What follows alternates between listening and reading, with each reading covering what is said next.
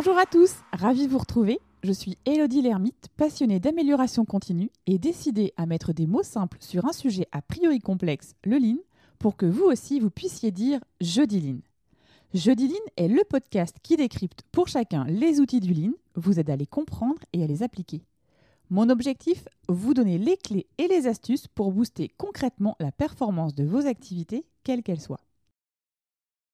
Jeudi Lean, c'est aussi entrer dans l'univers de ceux qui pratiquent le lean au quotidien, échanger avec eux et attraper leur essentiel.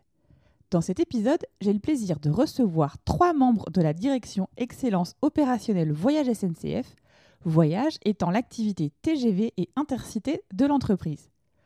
Catherine Gatepin est directrice Excellence opérationnelle Voyage, Alice Langlais est Black Belt et coach, et Marie-Laure Durand est responsable communication de la direction et manager excellence opérationnelle. Avec Marie-Laure, Alice et Catherine, nous avons parlé d'acculturation, d'accompagnement, de Kaizen et de philosophie Lean. Mais je ne vous en dis pas plus et je vous laisse prendre part à notre conversation. Bonjour Marie-Laure, Alice et Catherine. Bonjour. Bonjour. Alors, merci d'avoir d'avoir accepté mon invitation à parler du Lean, qui est votre, qui est votre quotidien. Alors, pour bien comprendre les enjeux de vos activités, Marie-Laure, est-ce que tu nous peux nous présenter l'excellence opérationnelle chez Voyage SNCF Quelles sont vos missions? Oui. Alors, nous sommes une direction, la direction excellence opérationnelle Voyage SNCF. Et euh, d'abord, peut-être euh, vous expliquer ce qu'est voyage quand même à la mmh SNCF. Voyage, en fait, ça regroupe tout ce qui est euh, TGV, l'activité phare de l'entreprise que tout le monde connaît, un produit qui s'exporte aussi à l'international. Et on a également les trains intercités qui sont un petit peu moins connus. Notre direction, en fait, l'excellence opérationnelle chez Voyage, c'est une cellule d'appui et elle propose quatre types de services. Nous, en fait, on, aide à piloter l'activité, on challenge la performance avec les équipes, on développe la maturité des collectifs et, on acculture et on développe les pratiques de l'excellence opérationnelle. Comme ça, on va peut-être un petit peu rentrer dans le, détail. Pour piloter l'activité, en fait, nous, les, référents excellence opérationnelle, euh, qui sont dans l'équipe. Ils accompagnent les managers et leurs équipes, euh, notamment pour euh, élaborer les feuilles de route que l'on fait ben, chaque année. Et puis surtout, ce qui est le plus important, leur déclinaison en plan d'action et en indicateurs bah, pour, pour, piloter tout ça. On aide aussi à mettre en place des rituels au service de, la performance et puis surtout de la satisfaction des clients parce que c'est quand même le but premier de notre entreprise. On peut aussi bah, aider à tout ce qui est stratégie, ambition, travailler sur tout le why de l'équipe, le blason, enfin pas mal de choses comme ça. D'accord. Donc en fait, vous intervenez dans, je dirais, dans toutes les structures de l'entreprise, quelle qu'elle soit. Oui, alors là, clairement, on va dire que nos clients internes, ils sont partout. Notre terrain de jeu est très vaste, hein, on n'a vraiment pas de limite. On peut aussi bien intervenir au niveau de la direction de voyage où nous sommes basés, hein, que dans les axes, parce qu'on a quatre axes TGV. Voilà, la France est répartie en quatre axes et puis on va jusque dans les établissements. je crois que Catherine, la semaine dernière, était était donc dans un technicentre pour aller aider à faire une RSP, une VSM, par exemple. voilà, donc on, intervient vraiment partout. Notre terrain de jeu est très, très vaste. Pour ceux qui nous écoutent et qui sont peut-être pas familiers des, des mots du Lean, on va dire RSP, VSM, oui. Oui, bien sûr, résolution structurée de problèmes. Euh, c'est un gros mot euh, pour, euh, en fait, c'est une méthode pour résoudre des problèmes et ça marche super bien. Voilà. Euh, mais je crois que tu fais des podcasts pour justement euh, expliquer, euh, expliquer des outils du Lean de façon simple et, et les rendre accessibles à tous. Alors, on n'a pas encore évoqué la résolution de problèmes, mais ça va, mais ça va venir en tout cas. Et donc, juste pour finir, en fait, au niveau de vos missions, pour aller peut-être un peu dans le, on va dire dans le concret, est-ce que tu peux nous donner deux exemples, un peu, je dirais, aux antipodes, par exemple, de projets que vous avez pu accompagner? Donc, tu disais les l'accompagner les managers au niveau de la performance, ça va être quoi? Ça va être par exemple le, petit briefing du matin, le, petit point 5 minutes? Oui, alors ça c'est en fait tout ce qu'on peut faire aussi pour développer la maturité des collectifs. où là, justement, on a aussi tout un travail de, bah, mettre en place des points 5 quand on est dans des équipes opérationnelles, mettre en place des managements visuels, des, des pour des projets. La maturité du collectif, ça passe aussi chez nous par d'autres choses. Hein. Ce que j'ai peut-être oublié de dire quand même, c'est que nos référents excellence opérationnels, ils sont coachs. Ça permet aussi euh, d'aider les collectifs pour euh, avoir une approche différente. Euh, on développe vraiment une culture collaborative, l'autonomie de l'équipe aussi, on est là pour ça. On n'est pas là pour, comment dire, arriver comme des consultants, tout mettre en place et puis on s'en va et les, personnes sont perdues. On veut vraiment qu'ils gagnent en, enfin que l'équipe soit autonome, clairement, qu'elle puisse, que ce soit une équipe apprenante et on, les aide à mettre en place bah, des missions déléguées. on est formé à la communication non violente, à la pratique du feedback et on essaye de faire en sorte que les équipes le soient aussi après et, progressivement puissent utiliser tous ces outils-là dans leur mmh. quotidien. Oui, vous êtes des facilitants en fait. Oui, on a vraiment un rôle. Enfin, oui, je pense qu'on a une posture vraiment d'accompagnement et de, de, mise en autonomie des équipes. Ça, c'est vraiment la, philosophie mmh qu'on a. Et alors, du coup, l'année dernière, c'était une année un peu particulière finalement, puisque on est passé dans l'ère du 100% un peu digital. Comment, justement, vous avez adapté l'accompagnement que vous faites, à la fois en tant que coach, mais à la fois aussi en tant qu'opérationnel excellence Qu'est-ce que vous avez, comment vous avez, vous êtes adapté et qu'est-ce, quels outils finalement ont été un peu bah, vos sauveurs entre guillemets, parce que ça vous a permis de, les accompagner toujours, même en étant en digital? Ouais. Alors juste avant de te parler de comment s'est passée l'année 2020, peut-être, on, a deux, enfin deux types de missions. On a, on a plus que ça, mais on a, on a un grand pan qui est en fait vraiment ce dont je, te parlais, qui sont les accompagnements, les chantiers, tout ce qu'on fait auprès des équipes. Et on a deux autres rôles essentiels. on a tout ce qui est acculturation. Et dedans, on a un gros volet formation, en mmh. fait. Au-delà de, d'aller euh, sur, euh, accompagner les équipes, on propose de la formation. Euh, certaines sont faites par nos soins, d'autres on, se fait aider par des, prestataires en fait, mais c'est nous qui, qui, gardons, on va dire, le, le, volet pédagogique et les objectifs et l'intention, c'est nous qui la définition. Euh, et on est très vigilant là-dessus. On n'est pas capable d'assurer toutes les formations, mais, mais, voilà, c'est un volet essentiel chez nous. Euh, donc on a une offre très classique qui peut être la yellow, la green, la black belt. Une formation aussi dédiée aux managers euh, pour que les managers soient formés à l'excellence opérationnelle et puissent l'utiliser dans leur collectif. Mais on a aussi des choses un peu plus originales. On a une offre de facilitation graphique au service de l'excellence opérationnelle. Mais je crois que tu vas en parler un peu plus avec Alice euh, et puis du challenge Exoctober. On a aussi une formation pour agenda lean, pour euh, être coach lean, c'est-à-dire introduire un peu de coaching quand on sait déjà faire du lean.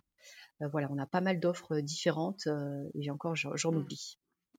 Je, t'en parle parce que effectivement, en 2020, ça aussi, ça a été quelque chose qui a été adapté. Euh, et puis surtout, on a toute une, la culturation, ça passe aussi par une animation de notre réseau.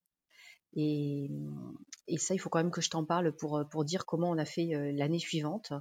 Euh, nous, on avait différents types d'événementiels. C'était d'ailleurs un de mes rôles dans l'équipe, d'organiser d'abord des matinales excellence opérationnelle, qui étaient des événements qui étaient aussi ouverts aux collaborateurs externes. Mmh. Euh, voilà, donc euh, on pourra en parler un peu plus si tu le souhaites un moment. Ça, du coup, le, fait de l'ouvrir à l'externe, euh, alors évidemment dans le Lean, c'est le fait c'est de partager les pratiques pour justement apprendre les uns des autres, mais c'est vrai que la première fois qu'on avait échangé toutes les deux, ça m'avait étonnée parce que vous êtes vraiment dans une vraie démarche à la fois interne-externe. Et ça, c'est riche, je trouve, pour une entreprise. Ouais, tout de suite, ça a été une volonté, euh, alors même que le réseau interne, euh, bah, on, était en train de, le développer.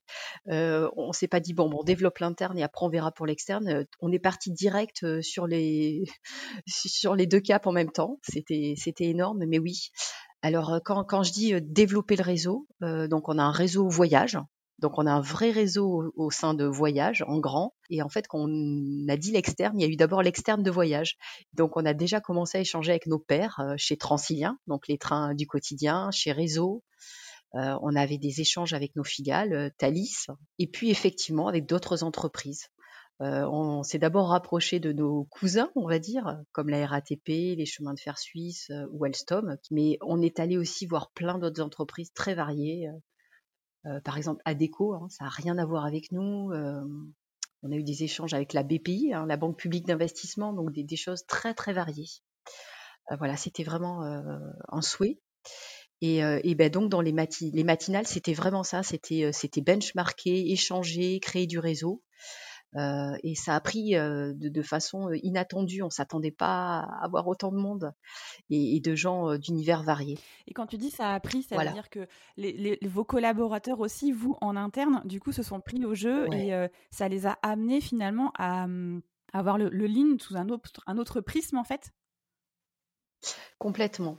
Euh, complètement et et pour même, allez, pour certaines personnes qui ne croyaient pas trop à l'excellence opérationnelle en interne, le fait que ce soit entre guillemets «validé» et approuvé, par, par l'externe, ça y a apporté une crédibilité, une notoriété, plus importante au sein même de l'entreprise, en fait. C'est assez étonnant quand ils ont vu que, voilà, des personnes, euh, d'autres entreprises euh, disaient ouais c'est super ce que vous faites et puis on veut partager avec vous, échanger. Euh, ouais c'était assez étonnant. Et puis enfin ça, ça, ça, a vraiment créé aussi du lien en, interne au-delà de mmh. voyage. Et, et ça, c'est super. C'est une vraie communauté. après, là, je dirais que c'est une question que je vous pose peut-être à toutes les trois, mais ce que tu disais là, Marie-Laure, le fait que quand, quand quelqu'un d'externe vous dise ouais, c'est génial ce que vous faites comme projet, est-ce ça, du coup, ça donne aussi un sentiment un peu de, fierté euh, et de reconnaissance du travail que, que l'on fait finalement?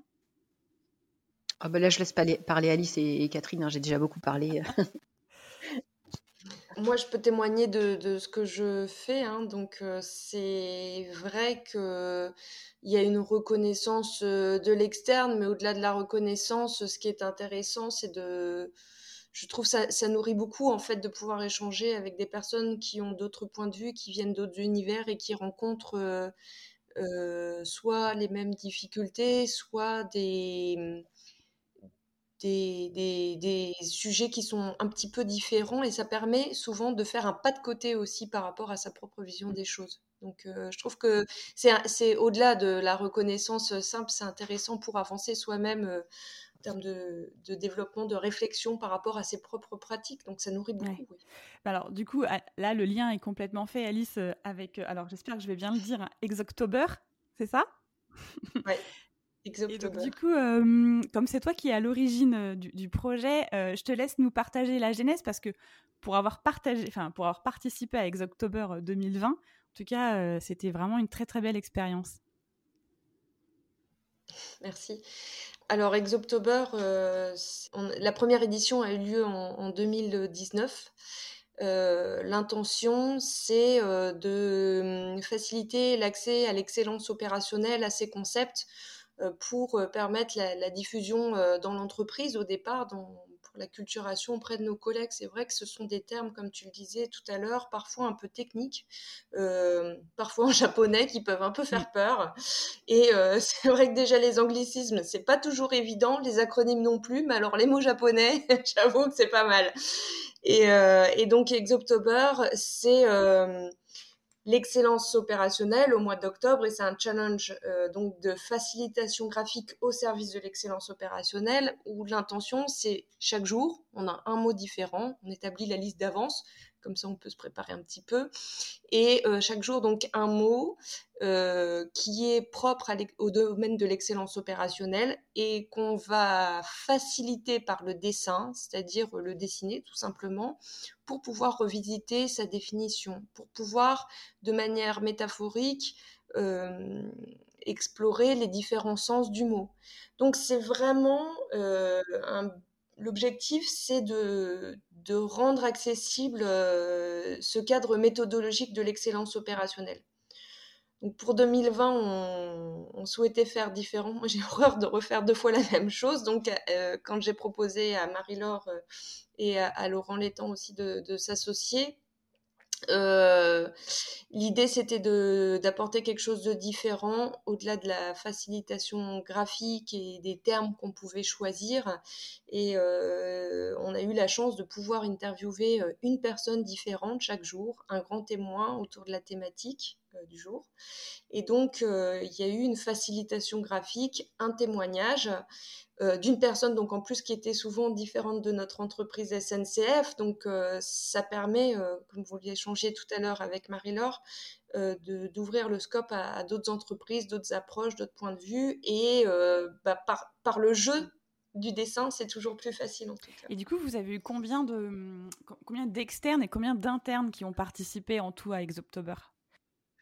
Il y, a, il y, a, eu en tout cas beaucoup de participants euh, par différents canaux parce que la, plupart des gens voient LinkedIn. Il faut savoir que chez nous, par nos propres canaux en interne, on relaie également. Il y a des personnes qui ne souhaitent pas partager sur LinkedIn mais qui partagent mmh. chez nous euh, sur Yammer, sur SharePoint. Euh, voilà. Et du coup, bah, peut-être que vous avez aussi vu des discussions, par exemple, lors de café, on va dire virtuel, parce que forcément l'année dernière on était en mode digital, mais est-ce que vous avez vu aussi en interne par exemple, des personnes qui, ont osé bah, peut-être se lancer pour faire de la facilitation graphique ou qui finalement se sont dit tiens, je vais peut-être m'intéresser un peu plus. Enfin, ça a développé ça aussi, Exoptober, chez vous? Euh, oui, on a eu beaucoup de retours sur le fait que ça rendait aussi la facilitation graphique accessible. Et c'était un des, enjeux aussi, c'est que moi personnellement, je suis convaincue que la facilitation graphique, ça peut être euh, ça peut être un support pour euh, communiquer aussi plus efficacement quand on est euh, référent excellence opérationnelle. Bon, peu importe le niveau de certification, mais c'est quand on anime des ateliers avec des collaborateurs sur le terrain. à un moment, on est face à bah, comment je rends le sujet plus intelligible pour tout le monde. Et je trouve que la facilitation graphique, elle, est très utile dans, ce domaine-là. Ouais. Euh, si je puis me permettre, euh, je peux témoigner. Alors, au-delà de, la partie organisation euh, d'Exoptober, je l'ai aussi fait, Exoptober. Pour la première année, vraiment, je me suis lancée en tant que participante en plus de l'organisation. C'était d'ailleurs un peu dingue. mais voilà, Alice et, Catherine sont, black belt. C'est pas mon cas. Moi, je suis juste manager excellence opérationnelle et donc bah, toujours en montée de compétences. Et Exoptober, pour moi, ça a été un formidable moyen de réviser les concepts du Lean, mais vraiment de façon incroyable. Il y a des choses qui sont ancrées parce que euh, voilà, j'avais décidé de les dessiner simplement euh, et, honnêtement, ça apporte un truc en plus. Il y, y, a des concepts, je les oublierai plus. Enfin, je, enfin, je les oublierai plus ça, ça me parle vraiment parce qu'en fait, c'est ça aussi, Alice, la facilitation graphique, ça permet d'avoir un autre apprentissage. En fait, c'est pas que du, enfin, c'est pas que de la parole. Il y a aussi, euh, il y a la main en fait qui écrit et il y a le visuel en fait. Donc du coup, tout ça, ça, ça change aussi euh, dans la façon de, de former, enfin, de d'accompagner les personnes euh, oui, oui. Euh, à la fois de les, former, ça, peut être sur la partie formation, on s'en sert bien évidemment. Euh, sur la partie aussi de facilitation des ateliers, quand on est avec une équipe concrète, qu'on a un, sujet à résoudre, à craquer. Donc oui, la facilitation graphique dans l'excellence opérationnelle dans le rôle de référent excellence opérationnelle, elle permet du coup d'accompagner les gens, de leur rendre intelligibles les sujets complexes. Euh, de favoriser les échanges, le partage, et puis aussi, euh, effectivement, dans la formation, de mémoriser. Euh, parce que par le biais des métaphores, on retient facilement. Il ne faut pas oublier que quelque chose qu'on entend comme ça, ça va vite passer, alors que si on le voit, on, on l'entend, on le dessine en même temps avec le mouvement, on ancre par le geste euh, on mémorise. Et ce qui fait euh, que du coup, sur certains concepts, par exemple, vous, c'est ce que vous disiez au tout début, vous étiez plutôt sur la partie autonomie des équipes. Et ça, Exoptober, ça, ça a permis d'accélérer, euh, par exemple, l'autonomie des équipes sur des sujets qui pouvaient peut-être être complexes au démarrage, mais qui finalement, en fait, Exoptober, la facilitation graphique a fait que bah, l'acculturation, l'intégration du, du sujet a été facilitée alors, je dirais que c'est surtout ça démystifie. ça démystifie parce qu'il y a des, il y a des concepts qui, qui, peuvent faire un peu peur. Des fois, c'est oh là là, je suis pas formée, euh, ou oh là là, euh, je suis formée, mais euh, j'ai pas d'expérience suffisante pour me sentir à l'aise. Euh. et le fait d'échanger autour d'un dessin, il y a le côté ludique un peu enfantin qui fait que bon, ça va, c'est accessible, mmh. quoi. Et une fois qu'on a franchi le pas de dire Enfin, il y a aussi, mais de la même manière, il y a aussi dans, dans, le, dans le, la facilitation graphique, euh, je suis pas Picasso, moi, comment je vais faire pour dessiner ça? Je sais pas dessiner. Bon, ben, on se rend compte que les bonhommes bâtons, ça marche très bien. et que, euh, effectivement, faut pas avoir fait les beaux-arts pour, euh, pour euh, savoir euh, faire un petit, un petit gribouillis. Et que ce petit gribouillis, il peut permettre de se comprendre plus facilement parfois. ouais, mais ça, c'est tellement vrai. Parce que c'est vrai que souvent, bah, moi-même, hein, je me suis fait la remarque sur Exoctober 2020, euh, j'ai pas osé publier mes dessins parce que je trouvais qu'ils étaient pas très beaux. Mais mmh, c'est vrai que la facilitation graphique, ça, ça permet, comme tu le dis, de s'assurer que tout le monde comprend bien la même chose et que la définition des mots est la même. Oui. Et c'est pour ça que sur le, sur le dessin, par exemple, euh, que je, je publie, euh, moi, j'ai tenu, euh, même pour l'édition 2020, à publier des dessins que j'avais fait à la main avec euh, des feutres tout bêtes. parce que je, pense que pour rendre accessibles les choses, on a fait, le choix de travailler avec Laurent qui lui est équipé d'une tablette et la, première question des gens c'était est-ce que c'est quoi le logiciel, quelle tablette il faut, etc. Je pense que voilà, restons lignes aussi dans l'approche de, de, la facilitation graphique. Ça sert à rien d'avoir des moyens technique, euh, un papier, un crayon tout bête, euh, même un crayon gris, ça, suffit pour, pour se lancer. Et le but, c'est vraiment de rendre les choses simples et accessibles à tous. Pour après, du coup, aller bah, résoudre concrètement bah, des problèmes. Et là, je dirais, là, je dirais que le lien est complètement fait avec, avec Catherine. et donc, avec Catherine, on va, on va parler finalement d'un exemple, là aussi, que j'avais en préparant cette, euh, interview euh, avec, euh, que j'avais discuté avec Marie-Laure sur le, le, Kaizen que vous avez fait donc à Paris Gare de Lyon. Alors peut-être avant Catherine d'entrer dans le détail du Kaizen, peut-être repréciser encore une fois parce que le podcast c'est des mots simples. Alors comme le disait Alice tout à l'heure, il y a des mots japonais, donc typiquement Kaizen, ça en est un. Peut-être repréciser c'est quoi un Kaizen, Catherine? Ben, un Kaizen, un Kaizen c'est finalement c'est assez, euh, assez simple, c'est une résolution de problème avec des modalités pratiques qu'on pourra explorer ensemble, hein, mais qui sont euh, sur des problèmes qui sont assez complexes en fait. Donc on a une méthode de résolution de problème qui au lieu de, se faire en, deux heures ou en trois heures, va se faire plutôt sur euh, quatre ou cinq jours avec une équipe qui, qui va bosser sur bah, le problème qu'il faut résoudre ou le process qu'il faut optimiser. Donc c'est ça, c'est tout simplement ça. Hein. Euh, et donc le, but, euh, euh, bah, c'est d'arriver à mobiliser une équipe de terrain sur la résolution de ce problème et de la motiver à bosser ensemble en collectif pour bah, résoudre elle-même ces problèmes de manière assez simple et pragmatique sur le terrain. Et donc du coup, donc notre le problème que vous aviez donc à Paris Gare de Lyon, c'était quoi le problème initial finalement? Ah ben alors le le problème, il était, euh, il était assez simple à, comprendre, mais pas forcément facile à résoudre. On avait le souhait, en fait, de permettre aux clients d'accéder plus tôt à leur TGV et de fluidifier par, la même l'embarquement juste avant de monter dans le train et de partir. Alors pourquoi? Parce que jusqu'à présent, on affichait les trains seulement 20 minutes avant le départ. Et donc, euh, on pouvait euh, observer que ben, dans les minutes qui précédaient le départ du train, il y avait encore beaucoup de clients qui avaient bah, qui, couraient un petit peu pour, euh, pour euh, choper leur train. Et donc on s'est dit, plutôt que de l'afficher 20 minutes avant, l'idée c'est plutôt de l'afficher 30 minutes avant. Pour au moins 50% des trains qui partent de la gare de Lyon et de les afficher 25, 25 minutes avant pour les autres TGV. Donc, vu de l'extérieur, on se dit bon bah oui, il y, a juste à les afficher plus tôt, c'est pas compliqué. En fait, ce qu'on voit pas forcément quand on est client euh, et qu'on va prendre son train, c'est que pour afficher un train, bah, avant il y a tout un tas d'opérations de préparation du TGV qui sont à faire. Il faut déjà que le train soit mis à quai, puis qu'il soit nettoyé, que le bar soit avitaillé, euh, que les voitures soient affichées. Voilà, donc il y a tout un tas d'opérations à, faire en anticipation. Il y a tout un tas de corps de métier qui doivent intervenir euh, sur ce train. Donc en fait, bah, le problème c'était ça, c'était comment anticiper et coordonner tous ces corps de métier pour euh, rendre les choses possibles. Voilà. Et donc le Kaizen nous a paru être la bonne formule pour bah, embarquer toutes ces personnes, tous ces métiers qui se parlent, enfin qui bossent ensemble au quotidien, mais qui se voilà, qui se coordonnent pas forcément, enfin ou qui n'ont pas l'habitude de, de, revisiter leur processus de travail en fait ancré depuis des années. Et puis voilà, depuis des années, on affiche les trains H-20. 20 minutes avant, il n'y avait pas besoin forcément.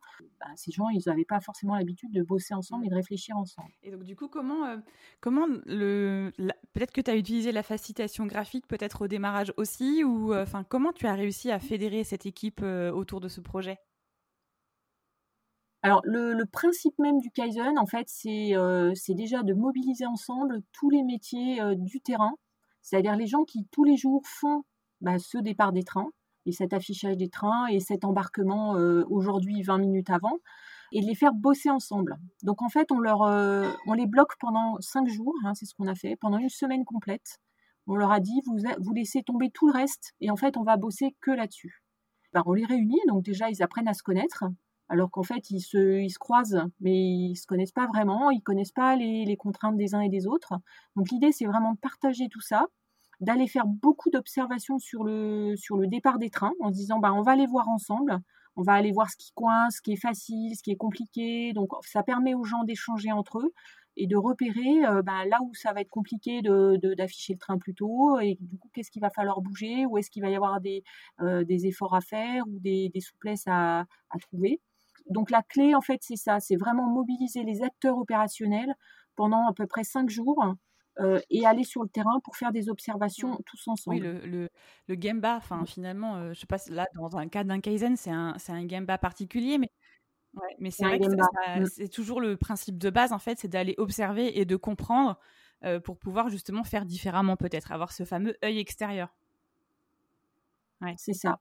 C'est ça, et du coup, euh, c'est ce qu'on fait aussi, c'est qu'on associe dans l'équipe un certain nombre de candides. C'est-à-dire que effectivement, il y a les personnes qui sont concernées, mais on met aussi un certain nombre de personnes qui n'y connaissent rien du tout, euh, parce que ça va leur permettre euh, bah, de s'étonner de tout.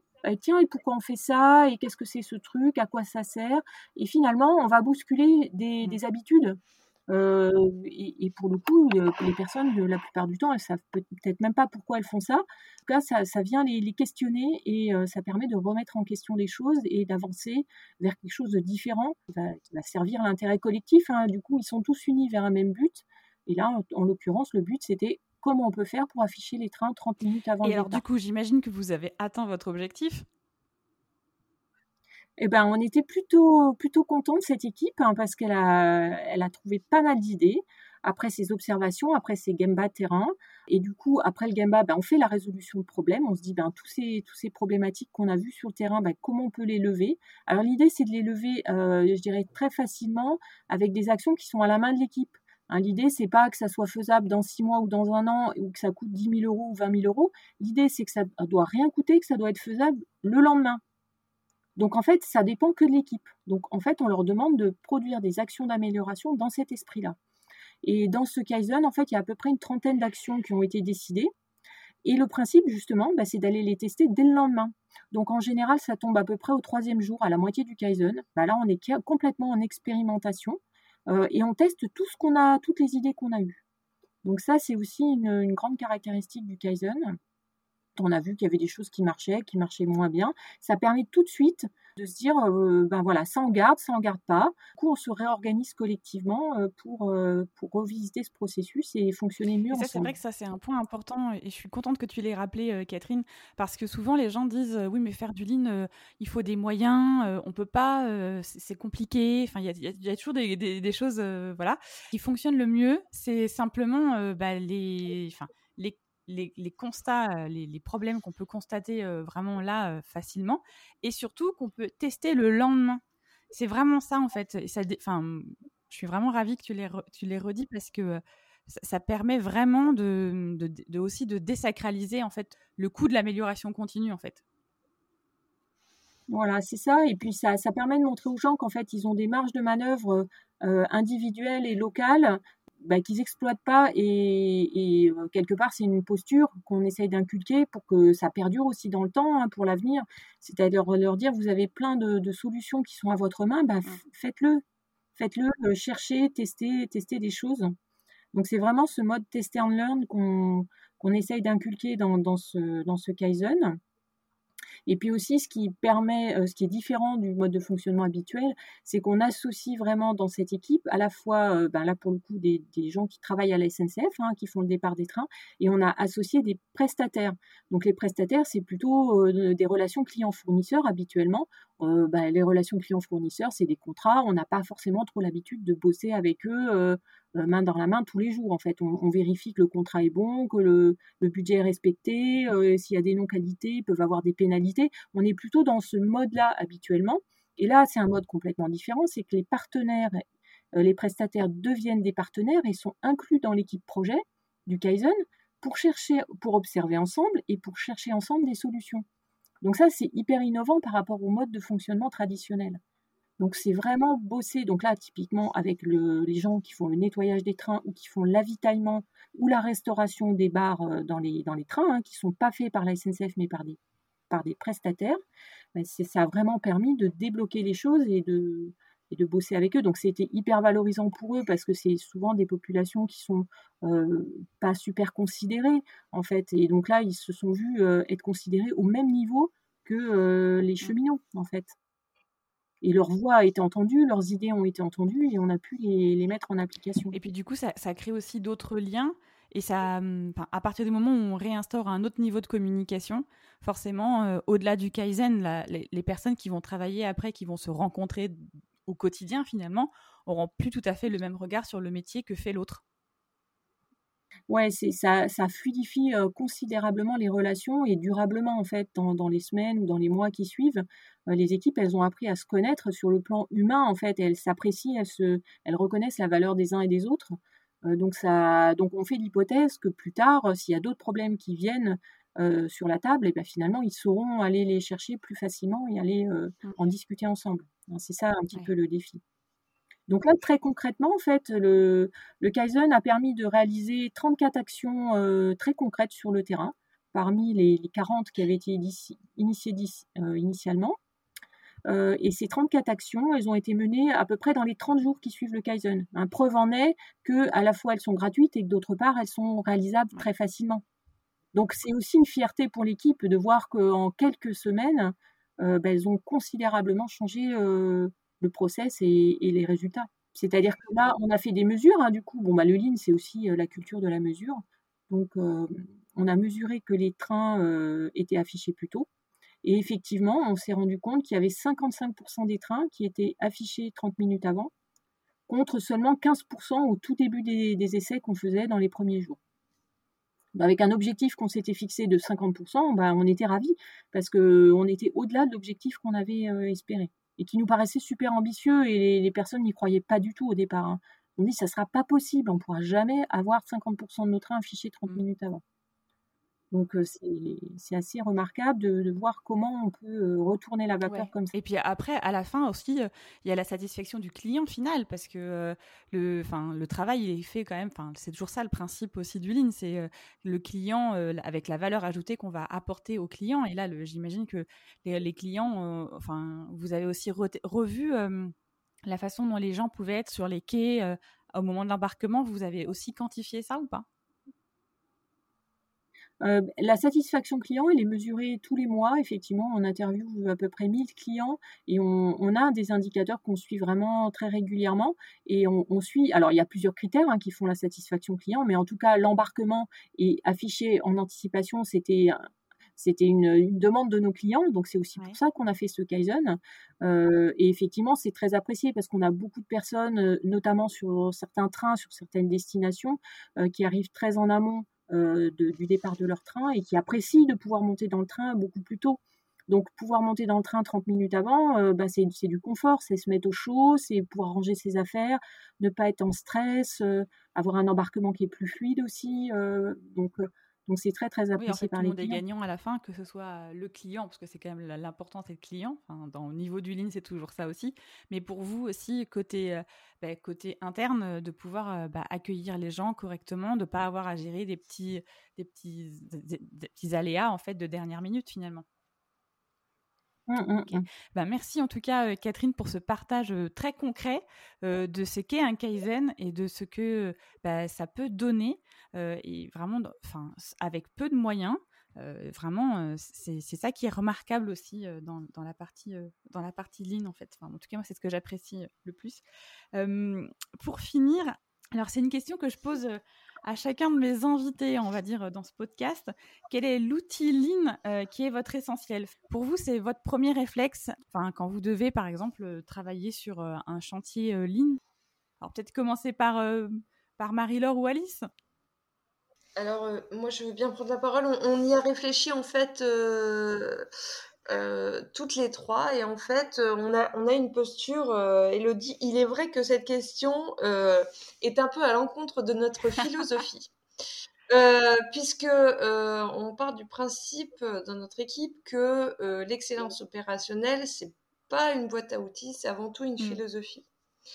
Et donc, c'est bien difficile de définir un outil quand on prône de pas les utiliser comme vraiment le Saint Graal à déployer pour réussir. Mais c'est vrai que du coup, je vais peut-être revoir ma question alors finalement, du coup. Moi aussi, je vais me remettre en question.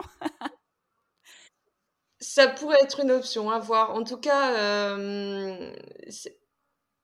personnellement, il me semble important et de, de, de revenir aux besoins du client. Ça, c'est vraiment dans la philosophie du Lean et c'est vraiment euh, ce qu'on peut commencer quand on est référent excellence opérationnelle à s'appliquer à soi-même. C'est pas un outil en soi, mais c'est euh, bien redéfinir euh, que veut son client et peut-être le formaliser avec lui. Et la démarche de formaliser le besoin du client, ça l'aide lui aussi en twistant un peu les objectifs qu'il peut avoir, en stretchant la demande euh, on peut, on peut euh, cadrer le sujet un petit peu, un petit peu mieux. Donc c'est un outil, c'est pas un oui, outil. Oui, oui, Alors je vais finalement, je vais finir par revoir euh, ma question parce que la question était plutôt de, oui, enfin, qu'est-ce que, qu'est-ce que vous avez envie de partager vous par rapport au lean en fait finalement par si, si à un moment on vous donnait que cinq minutes pour vraiment partager parce que effectivement le lean quand on est dedans c'est une philosophie mais à la fin ça devient carrément une passion. Enfin, le, mot était un petit peu fort mais qu'est-ce que vous auriez envie de, partager euh, euh, à quelqu'un qui va pas forcément être convaincu de déployer une démarche Lean, qu'est-ce que vous auriez envie de partager finalement? Alors moi avant, je vais quand même répondre à ta question. Parce que voilà, Catherine et, Catherine Alice sont, sont, black belt euh, et, coach. Et effectivement, quand je suis arrivée dans l'équipe, moi j'étais néophyte. Et vraiment, il y avait une vraie posture de coach, de lean, de, on ne rentre pas par les outils. Et ça, vraiment, moi, ça m'a éclairé aussi et ça m'a fait voir les choses différemment. mais tu, enfin, la question à la base, hein, quand même, tu nous les avais envoyées pour qu'on puisse un peu y réfléchir, qui était, bah, quel est notre essentiel, qui est notre premier réflexe Moi, j'ai envie de te dire qu'il y en a quand même un. Et euh, alors, c'est pas un outil, hein, je suis désolée, c'est de l'humain, mais c'est le client en fait. Mmh. Moi, mon essentiel, maintenant, mon premier réflexe, c'est le client. Euh, et client au sens vraiment large. Hein. C'est pas que notre client, parce que ça, pour le coup, euh, moi, pour venant du, du marketing, le client, on n'oublie pas. Mais, mais là, c'est le client partout, en fait dès, que je fais quelque chose, c'est une intention avec euh, la voix du client, euh, les exigences critiques client, etc.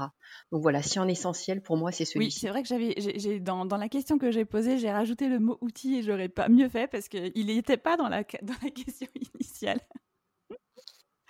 Mais c'est bien en fait. Enfin, en tout cas, moi, c'est ça que j'apprécie aussi, c'est de pouvoir justement partager et justement de remettre en perspective à chaque fois de ce bah, effectivement dans le lean le client il a toujours une vraie enfin c'est toujours ce vers quoi on revient à chaque fois c'est vraiment la valeur finale mais parfois au quotidien prise dans, dans, les activités on peut oublier et, c'est vrai que c'est bien Marie-Laure que tu le rappelles aussi parce que dans tout ce qu'on fait il faut que ça y concourt et on peut avoir pas un client mais on peut avoir une multitude de clients aussi et alors, très concrètement, tu vois, si pour compléter, Elodie, sur ce sujet de, bah, de bien stretcher la, demande du client, euh, on se sert quand même d'un outil, si, si, on peut concrétiser, en fait. On commence toujours nos, nos chantiers excellence opérationnelle en questionnant le client et, euh, et, aussi le sponsor qui nous a confié ce chantier avec ses équipes. On challenge bien son intention, en fait, au nom de quoi, au, service de quoi il veut faire ce, chantier-là pour, bah, voilà, pour aller challenger, hein, c'est quoi ses exigences critiques et c'est quoi les exigences critiques de son client. Et on le matérialise sur ce qu'on appelle un mandat de projet euh, qui permet du coup de, en six cases, qui permet de décrire à la fois sa problématique, euh, son but, mais aussi de challenger c'est quoi les indicateurs qui prouvent qu'aujourd'hui ce truc-là ça marche pas bien, sur quel périmètre il veut le résoudre, quels sont les acteurs qu'il faut associer à cette démarche pour le faire en qualité et sur le terrain, et puis dans quel timing finalement on doit faire cette, cette opération? Donc, le mandat de projet, c'est ce qu'on fait au tout début et qui nous permet de vraiment poser toutes ces questions euh, et de passer une espèce de contrat avec notre client et avec notre sponsor, mais également de passer un pacte avec lui. Voilà, c'est vraiment très important. parce que savoir où on va, c'est quand même plus facile pour pouvoir atteindre l'objectif. Et ça nous permet d'être sûr qu'on est tous focalisés vers un même but et de bien discuter des conditions d'intervention aussi de, cette mission. Tout à fait, de bien border le, périmètre en fait. Ouais. Eh ben vraiment merci, euh, merci beaucoup à toutes les trois euh, pour avoir partagé euh, ces différents sujets ensemble. Vraiment, vraiment merci beaucoup. Le Lean, c'est avant tout une philosophie. Et comme l'a dit Alice, les outils ne sont pas le saint Graal pour réussir à déployer, à adopter la philosophie. C'est l'écoute du client, de son intention, qui fera que l'intelligence collective associée à la philosophie Lean et ses puissants outils qui permettront d'atteindre le but commun. Merci d'avoir passé ce temps avec nous et vous indiquer que vous retrouverez dans les notes de l'épisode le lien vers la page LinkedIn de la direction Excellence opérationnelle Voyage et le lien vers l'épisode 6 de Jeudi Ligne, où avec Laurent Létang, nous avons abordé la facilitation graphique. Enfin, retrouvez aussi Marie-Laure et Alice sur LinkedIn pour continuer à discuter avec elles. Voilà, terminé pour aujourd'hui. Vous remerciez une fois encore pour l'accueil que vous faites à ce podcast. Vos encouragements et vos retours me sont sincèrement précieux. J'espère qu'il aiguise votre curiosité et l'envie d'en apprendre plus. Vous indiquez que vous pouvez attraper des visuels essentiels sur Insta et des articles avec la communauté LinkedIn.